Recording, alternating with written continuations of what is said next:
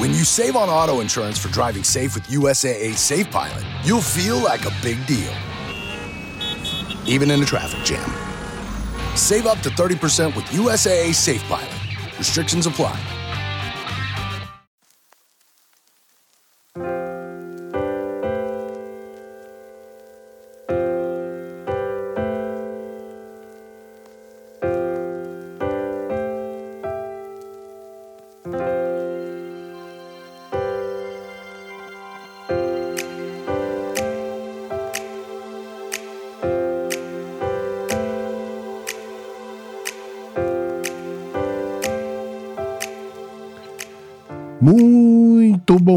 Boa tarde, boa noite, queridos ouvintes. Meu nome é Sérgio Sacani, sou editor do blog Space Today e do canal Space Today no YouTube e trago para vocês mais uma edição do podcast Horizonte de Eventos. E no programa de hoje vou contar para vocês uma das histórias mais interessantes, mais intrigantes, mais cheias de reviravoltas sobre o nosso sistema solar. Vamos conversar sobre a descoberta do planeta Netuno, que atualmente é o último planeta do sistema solar. Se prepare, pois chegou a hora da ciência invadir o seu cérebro.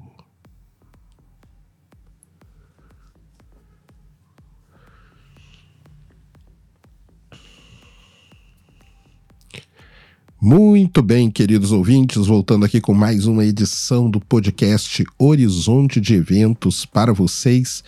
E hoje vou contar para vocês uma das histórias mais interessantes que nós temos aí no nosso sistema solar, sobre o nosso sistema solar, que é a descoberta do planeta Netuno.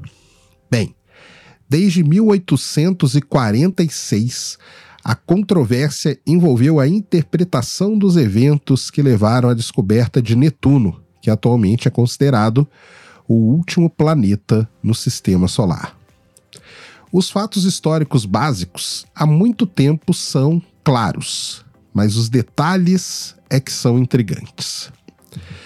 Desde que William Herschel localizou Urano pela primeira vez em 1781, a órbita observada do planeta recém-descoberto ficava divergindo das posições orbitais que eram previstas pela lei da gravitação universal de Isaac Newton, o que acabava por confundir muito os astrônomos e colocar algumas dúvidas muito importantes. Será que a teoria do Newton estava totalmente errada? Ou será que havia, havia algum planeta invisível e ainda mais distante perturbando Urano da órbita esperada e da órbita calculada? Foi graças aos matemáticos Leonard Euler e Pierre Simon Laplace, entre outros, que a mecânica celeste avançou a ponto de, em 1845, John Couch Adams, da Universidade de Cambridge, e Urbain Jean-Joseph Le Verrier, do Observatório de Paris, conseguirem, de forma independente, detectar o planeta Netuno. Os dois brilhantes astrônomos teóricos atacaram um problema de perturbação inversa, usando os desvios orbitais de Urano para calcular a posição prevista de um planeta hipotético mais distante. Usar esse tipo de abordagem, ou seja, de não observar o planeta, mas sim de calcular a presença dele a partir de perturbações em outra órbita, foi uma abordagem totalmente inédita na história da astronomia. Tanto Adams quanto Le Verrier tentaram em vão convencer seus respectivos compatriotas a procurar, através de telescópios, o suposto planeta. Adams vinha martelando o problema dos movimentos inconstantes de Urano desde 1843. e tentou três vezes levar seu trabalho à atenção do George Biddle Airy, o astrônomo real e diretor do Observatório Real de Greenwich. Adams tentou entrar em contato com Airy pela primeira vez em setembro de 1845 e duas vezes novamente em 21 de outubro do mesmo ano. A cada vez, ele passava pela residência particular do astrônomo real sem ser anunciado. Em sua visita final, Adams deixou uma folha de papel manuscrita com as posições previstas para que Netuno fosse encontrado. Duas semanas depois, em 5 de novembro, Aire escreveu de volta, fazendo várias perguntas matemáticas para poder acompanhar ali a trajetória do planeta. Mas o Adams nunca respondeu e isso foi um assunto que ficou em silêncio por oito meses. Do outro lado, em junho de 1846, o Le Verrier publicou suas previsões para o hipotético planeta distante, desencadeando assim uma busca por ele no Observatório de Paris. No entanto, os mapas estelares disponíveis não tinham precisão necessária e havia muita dúvida se o telescópio refrator de 19 centímetros estava à altura de realizar tal tarefa, dado que os céus parisienses na época já eram céus altamente poluídos, já existia uma grande poluição luminosa em Paris. Então, em meados de agosto, a busca foi suspensa.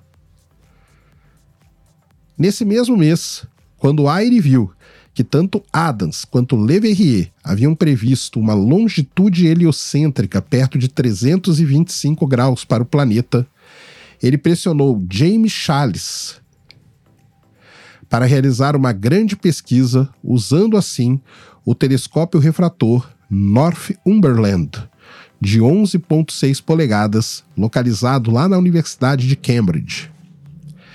Sabendo que a incerteza na posição prevista do planeta era enorme, mais ou menos uns 10 graus, Aires e Charles previram que o projeto poderia levar cerca de 300 horas. A partir do dia 29 de julho, o plano era varrer várias zonas da área de busca, mapeando a posição das estrelas três vezes em várias noites. Em seguida, eles iam comparar o que eles tinham observado e ver se naquele ponto do céu havia alguma estrela que havia se movido. Se tivesse, eles teriam descoberto Netuno. Essa, basicamente, para quem não sabe, é a técnica que é usada até hoje, por exemplo, para descobrir asteroides. Enquanto isso, o Le Verrier, que também estava encucado com essa história toda, já que ele tinha feito toda a previsão matemática, escreveu para um outro cara, o Johann Gottfried Gale, lá do Observatório de Berlim. O Gale e um jovem voluntário chamado Heinrich Darrest pegaram então o telescópio de 9.6 polegadas Fraunhofer refrator e apontaram ele para o céu na noite de 23 para 24 de setembro de 1846. Eles ali tinham uma vantagem única. Eles tinham um novo mapa estelar cobrindo a área prevista, e com isso eles conseguiram identificar, logo após a meia-noite, o disco de Netuno. E isso após somente men menos de uma hora do início das observações. Eles encontraram o planeta a pouco mais de um grau da, da posição prevista pelo Le Verrier. Posteriormente, o Charles examinou suas próprias observações e ficou abismado, porque ele tinha visto que seis semanas antes, ele mesmo havia registrado Netuno nas noites de 4 e 12 de agosto, sem perceber que ele tinha descoberto um novo planeta. Na mesma hora, começaram a surgir discussões na Grã-Bretanha, na França e na Alemanha sobre quem deveria receber o crédito pela descoberta de Netuno. Será que deveria ser o Adams, por ter encontrado a solução matemática primeiro? Será que deveria ser o Le Verrier, que tinha publicado as previsões primeiro? Será que tinha que ter sido Charles, por ver primeiro Netuno sem saber que ele tinha visto?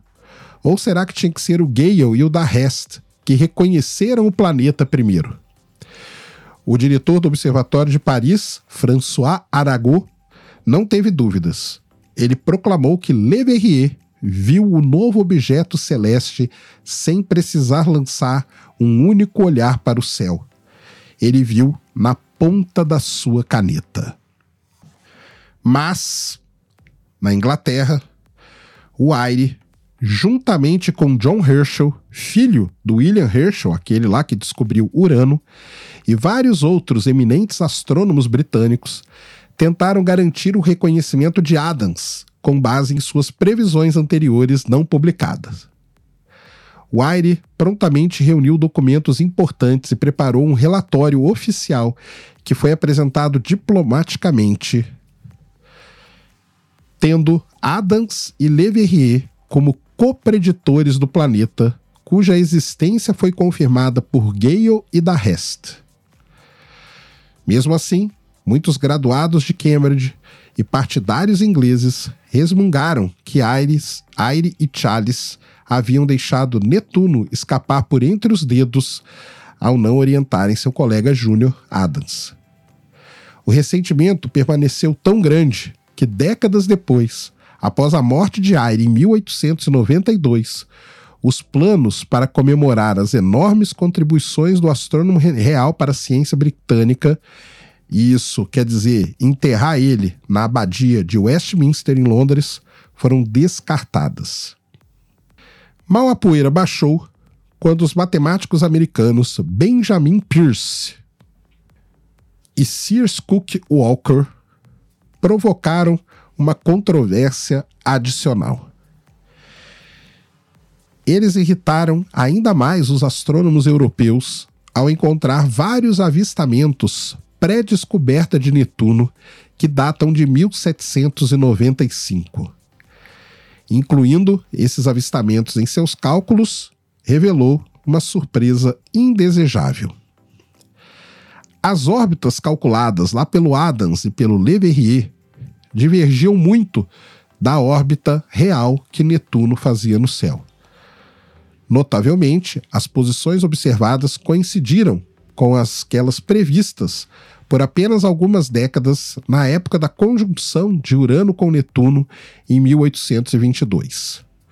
E aí surgiu a questão: será que o Adams e o Le Verrier tiveram uma sorte incrível em propor aquelas posições e o planeta ser descoberto?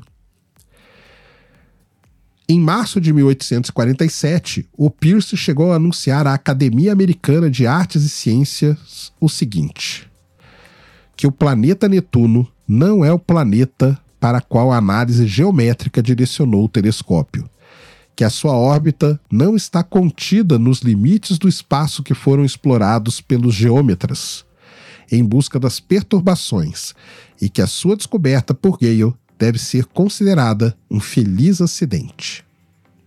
As palestras astronômicas extremamente populares do diretor do Observatório de Cincinnati, Wormsby, McKnight, Mitchell, divulgaram amplamente o sucesso de bilheteria de Pierce ao declarar que foi tudo um feliz acidente.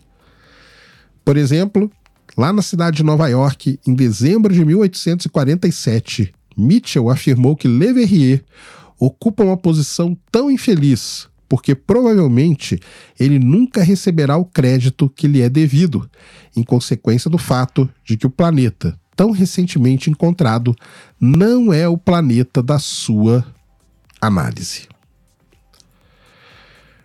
O influente livro de Morton Grosser, conhecido como The Discovery of Neptune, publicado em 1962, perpetuou uma história simplista da descoberta do planeta nas últimas seis décadas. O livro de Grosser retratava Aire como um burocrata rígido, obcecado por ordem e protocolo, que se recusava a se encontrar com um jovem brilhante e tímido estudioso Adams, cujo gênio não era reconhecido por seus superiores. E o pobre Charles foi manchado como um trapalhão nesse livro. Mesmo tão tarde, em 1979, o escritor Isaac Asimov enquadrou isso no conto Nice Guy Adams and Nasty Guys Charles e Aire, ambientado no contexto de uma competição maior da Inglaterra com a Fran contra a França. Ou seja, até o Asimov entrou nessa briga toda. Deixando de lado a narrativa simplista, restavam importantes questões que ainda incomodavam os astrônomos. Por que o Adams não publicou seus cálculos? Por que o Aire não recrutou outros observadores britânicos para fazer a busca? Se ele tinha bronca ali com o Adams, por que ele não chamou outra pessoa? Mas refazer os eventos pós-Grosser tornou-se impossível, porque em algum momento, no final da década de 1960, as cartas e documentos meticulosamente compilados de Aire desapareceram misteriosamente dos arquivos do Observatório Real. Como resultado, surgiram teorias conspiratórias, retratando os britânicos como tentando roubar a glória da descoberta dos franceses. Somente quando os documentos foram finalmente recuperados em 1998, essas referências primárias foram novamente disponíveis para estudo. Nesse meio tempo, a prática da pesquisa histórica continuou a evoluir. We made USAA insurance for veterans like James. When he found out how much USAA was helping members save, he said, It's time to switch. We'll help you find the right coverage at the right price. USAA. What you're made of, we're made for. Restrictions apply. Em vez de julgar os eventos em retrospectiva, o papel do historiador passou a ser entendido como procurar uma empatia com os atores do passado, encontrando diligentemente todas as evidências sobreviventes e, em seguida, mergulhando em suas circunstâncias. O objetivo é compreender os acontecimentos como as pessoas então os vivenciaram, sem a previsão do futuro, bem como considerar o contexto social em que as pessoas viviam e os obstáculos que elas enfrentavam. Os historiadores também perceberam que atribuir crédito para a descoberta pode ser confuso, especialmente quando uma descoberta não foi feita por um único indivíduo ou grupo de um local definido e num momento específico.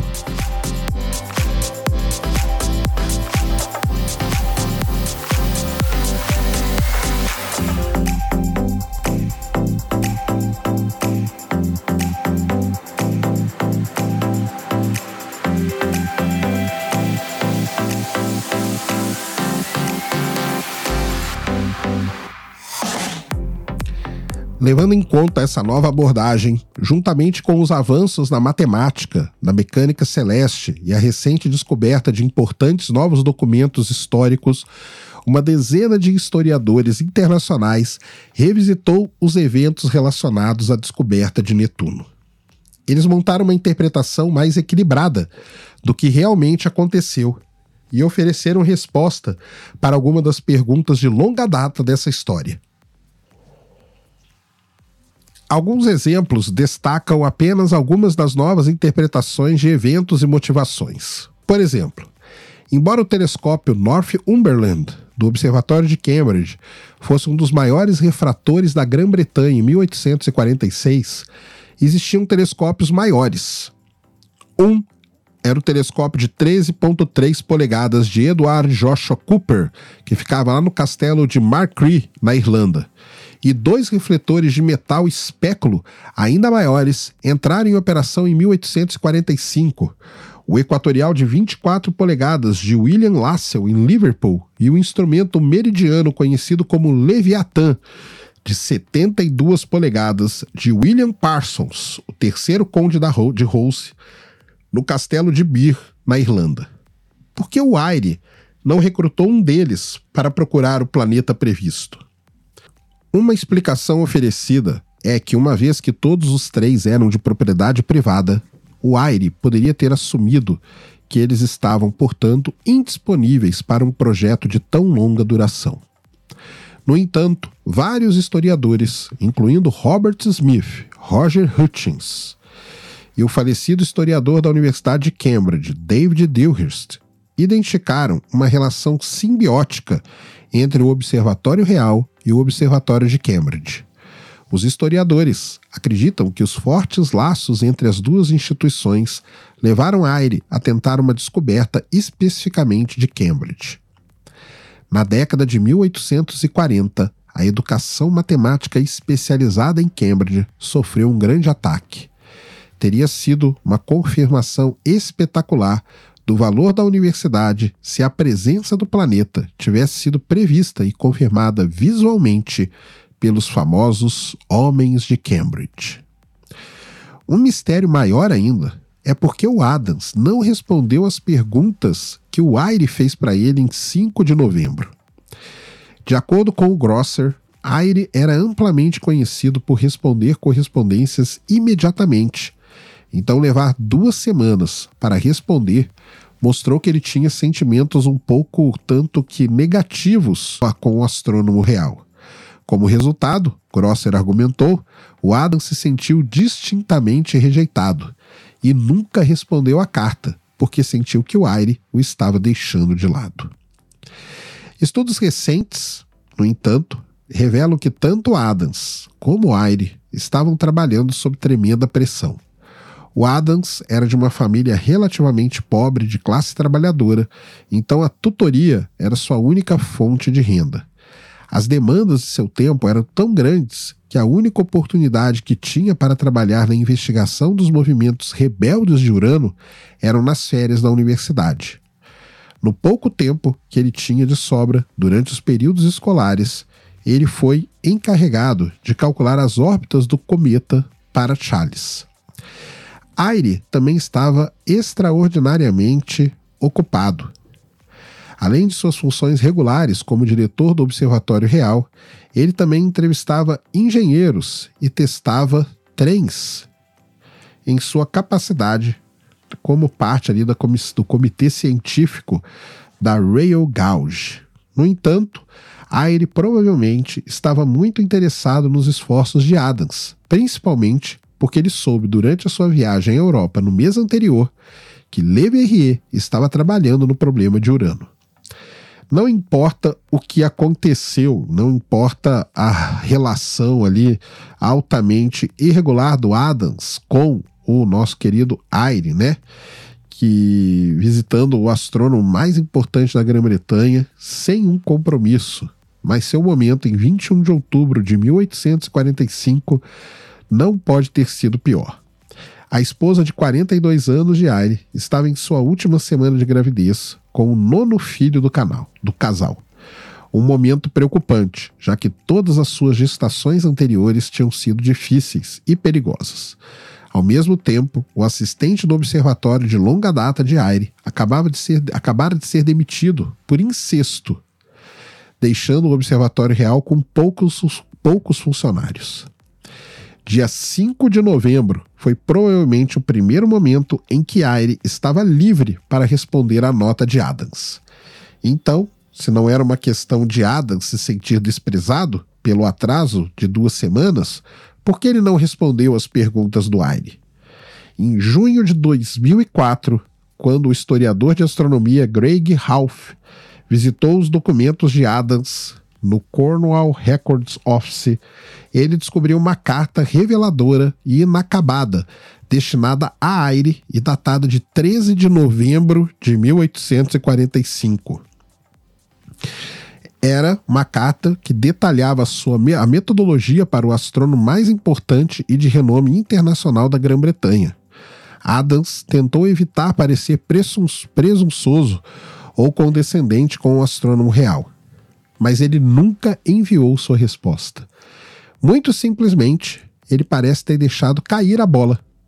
A única explicação que Charles ofereceu mais tarde foi que Adams experimenta também uma dificuldade que todos os jovens escritores sentem, mais ou menos, em colocar em forma e ordem o que ele faz e bem feito, de modo a transmitir uma ideia adequada aos outros por escrito. Charles sempre achou Adams mais disposto a se comunicar verbalmente do que por escrito. Além disso, de acordo com o historiador William Sheehan, o fracasso de Adams em responder às perguntas de Aire foi, em termos modernos, mais ou menos como o fracasso de um autor de artigo científico em responder aos comentários feitos pela banca que examina aquele artigo. Quanto às batalhas pelo crédito pela descoberta de Netuno, pesquisas do historiador Robert Smith e outros revelam que na década de 1840 os cientistas já estavam intensamente focados em elaborar regras básicas para estabelecer o que exatamente constitui uma descoberta. Netuno foi descoberto quando sua existência foi prevista matematicamente ou somente depois da sua presença ter sido verificada através do telescópio. Os avistamentos pré-descoberta foram realmente descobertas? Estava surgindo a ideia de que deveria haver alguma conexão entre mérito científico, prioridade, publicação, mas naquela época não havia. Não houve um consenso nessa história toda, por isso que se criou essa grande confusão. Entretudo, o mais em torno da descoberta de Netuno estava a questão deste evento significando o momento em que, nas palavras do grande, da grande historiadora de astronomia do século XIX, Agnes Marie Clerc, as últimas dúvidas remanescentes sobre a exatidão absoluta da lei newtoniana teriam sido dissipadas? Apesar da aparente promessa da abordagem de perturbação inversa iniciada por Le Verrier e Adams, a façanha matemática nunca mais foi repetida com sucesso. Embora não por falta de tentativa. Isso inclui as conhecidas e infrutíferas tentativas de Percival Lowell no final do século XIX e início do século XX de encontrar o planeta X, um planeta mais distante que Netuno. Em 1892, o matemático Henri Poincaré publicou sua obra monumental Les Métodos Nouvelles de la Mécanique Céleste, ou Os Métodos, Novos Métodos da Mecânica Celeste. Ele revolucionou a compreensão e a metodologia da mecânica celeste, reformulando os cálculos em termos de probabilidades estatísticas, suando assim a sentença de morte do universo mecânico determinístico newtoniano. De fato, por causa das ressonâncias gravitacionais entre as órbitas planetárias, os modelos computacionais revelam que as posições e velocidades planetárias caem não apenas em regiões de comportamento previsível regular, mas também em regiões de comportamento caótico e imprevisível. Então, será que a descoberta de Netuno foi de fato apenas um feliz acidente? A análise matemática moderna de Urano revela que havia, na verdade, duas soluções para o problema de perturbação inversa. Uma solução foi encontrada por Adams e Le Verrier. Concluíram assim o Sheehan e o matemático Kenneth Young. A outra está deslocada 180 graus na direção oposta. O fato de Adams e Le Verrier terem encontrado a solução correta, que realmente ocupava o planeta na época, parece algo bastante fortuito. Então, podemos resumir que Netuno, um dos grandes planetas do sistema solar, atualmente o último planeta do nosso sistema, foi encontrado não apenas pelos esforços de um notável grupo de astrônomos, mas também por uma grande e extraordinária sorte. Muito bem, então, queridos ouvintes, né? Vocês veem aí que é uma história realmente cheia de reviravoltas, cheia de personagens e, e uma coisa, né, é que os planetas Mercúrio, Vênus, Marte, Júpiter e Saturno, eles não precisaram ser descobertos. Urano, Netuno e então Plutão, né, vamos considerar Plutão por enquanto, eles foram descobertos. Urano pelo William Herschel, Netuno, toda essa confusão, e depois Plutão, que também virou toda uma confusão. Né? Então você vê que toda essa história de descobrir planetas não é algo fácil. E fica aí, qual o veredito? Quem que você acha que descobriu Netuno? O Le Verrier, o Adams, ou o Charles, ou o pessoal lá que, que identificou pela primeira vez, ou os americanos que tinham identificado antes? Quem, para quem que vai essa, esse, esse mérito da descoberta do planeta Netuno? Mas aí tá uma das histórias para vocês, uma das histórias mais interessantes, intrigantes e sensacionais da astronomia, que é a história da descoberta de Netuno.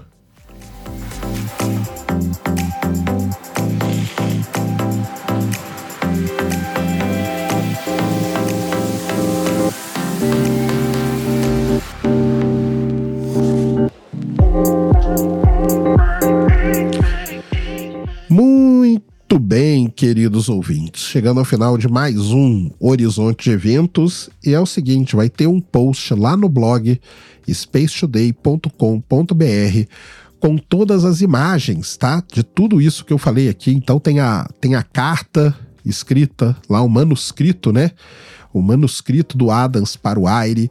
Tem a imagem, não posso dizer foto, né? Mas são as pinturas ali, as ilustrações de todos os telescópios envolvidos nessa história toda.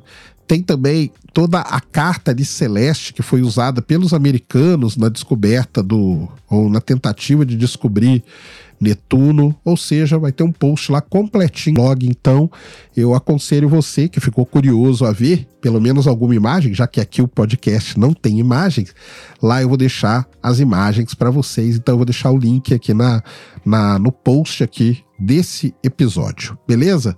Queria agradecer a todos, queria pedir aí, como o podcast não tem like, né? Se bem que no Spotify você pode dar cinco estrelinhas lá para nós, isso ajuda pra caramba. Você propague aí, mande esse episódio aí no grupo de amigos, no grupo da família, no grupo do futebol, no grupo do churrasco. Espalhe a palavra aí da ciência, uma história muito legal, a história da descoberta do planeta Netuno, que não é todo mundo que sabe, pouca gente conhece essa história.